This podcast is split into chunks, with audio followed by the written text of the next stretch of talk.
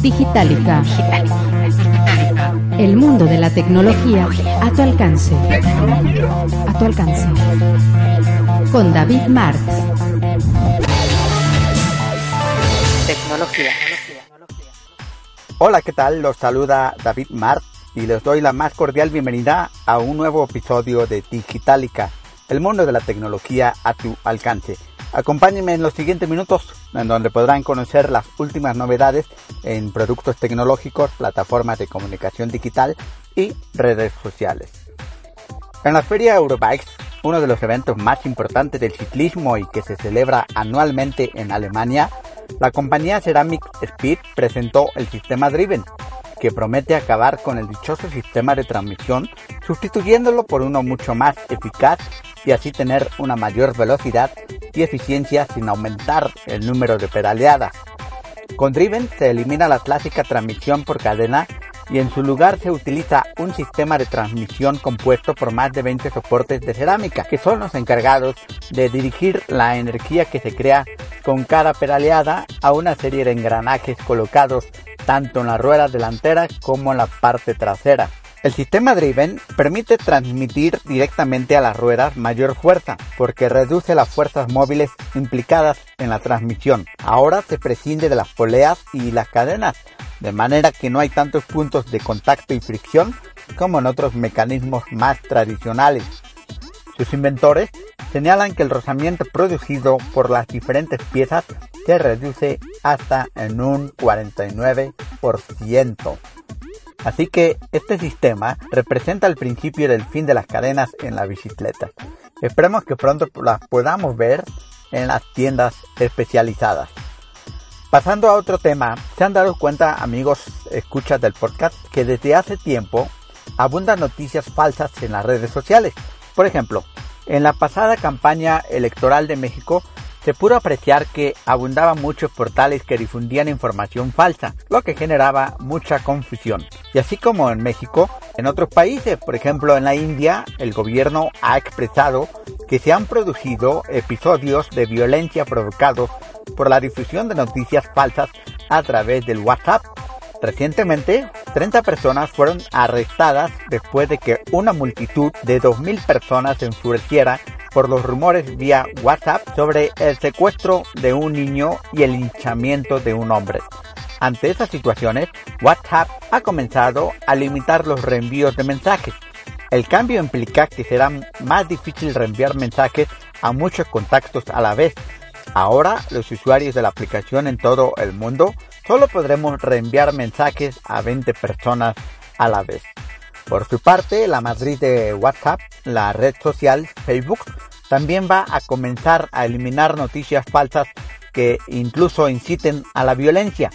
La estrategia se ha perfilado esta semana e implicará que Facebook trabaje con organizaciones externas para determinar si la información falsa es peligrosa. Es muy importante, estimados escuchas, que nos fijemos en las direcciones web de la página donde publican información. Muchas de ellas son bien raras o muy extrañas. También hay que tomar en cuenta que debemos ser responsables con las imágenes que lleguemos a compartir en las redes sociales.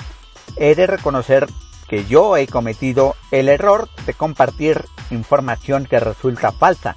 Y eso que no lo he leído en sitios de dudosa procedencia, sino que son imágenes que comparten usuarios de redes sociales. De ahí el llamado a ser más responsables con la información que compartimos en las plataformas de redes sociales. Oigan, ¿qué hacen cuando ven una cucaracha? La matan, ¿no? ¿Y qué les parecería si les digo que va a haber cucarachas robóticas? ¿Es en serio? No estoy inventando. La empresa Rolls Royce está desarrollando unas cucarachas robóticas que auxiliarán en el proceso de reparación de un avión. Estas maquinitas con una cámara a bordo permitirán a los ingenieros ver qué está sucediendo dentro del motor de una aeronave sin necesidad de extraerlo. Con esta tecnología se podrá reducir el costo de mantenimiento de los motores y además se garantizaría agilidad en el mantenimiento, ya que podría hacerse en menos tiempo. Este micro robot mide 10 eh, milímetros de diámetro y pesa 1.5 gramos y cuenta con una óptica para el escaneo tridimensional del espacio en el que se mueve. ¿Qué les parece? Esas cucarachas sí que van a ser limpiecitas y fácil de tener en la palma de una mano. ¿No creen? Y hablando de robótica, ¿se imaginan una maceta robótica? Sí, escuchó usted bien, una maceta robótica.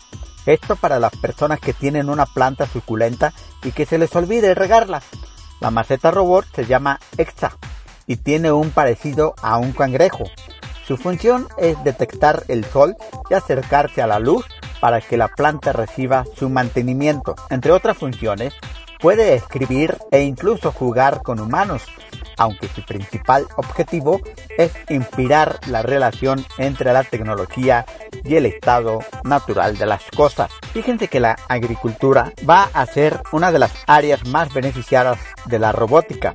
Incluso ya hay máquinas eh, robot que eliminan las malas hierbas sin dañar los cultivos ni los brotes. Estaremos al pendiente de todas las novedades que la robótica va a dar no solamente para la agricultura, sino para todos los sectores de la sociedad. Y en la última información de este episodio, les comento que en un intento de aumentar la seguridad para sus usuarios, Uber realizará verificaciones de antecedentes de sus conductores en tiempo real. La empresa de transportes afirmó que adoptará el nuevo proceso con la ayuda de su actual proveedor de informes de antecedentes y la empresa que le proporciona datos de seguridad. ¿Cómo funciona? Uber recibe una notificación si un conductor ha sido acusado de un acto criminal. Después de ser notificada, Uber decide si quiere suspender al conductor para prevenir comportamientos inadecuados. Por cierto, la empresa celebró su quinto aniversario en México con la reinauguración de su centro de activación y soporte para socios conductores de la ciudad, en donde atiende a más de 5.000 personas semanalmente, lo que lo coloca como el más grande del mundo en lo que se refiere a personas atendidas. Otra de las novedades es una nueva característica para que los conductores y los repartidores de Uber Eats reciban propina por sus servicios. Se le llama un extra y por el momento lo están activando en cuatro ciudades de la República Mexicana. Puebla, San Luis Potosí, León y La Paz. En el mes de agosto estará disponible en el resto de las ciudades donde opera la empresa. Como datos adicionales a la información, les comento que en México Uber cuenta con más de 8 millones de usuarios y más de 250 mil conductores en más de 40 ciudades del país. Y eso es todo en este episodio.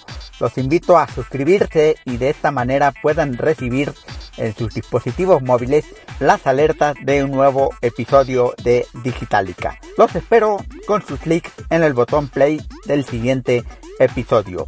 Buenos días, buenas tardes o buenas noches, depende de la hora en que hayan escuchado este podcast. Te invitamos a compartir este episodio en tu cuenta de Facebook y Twitter.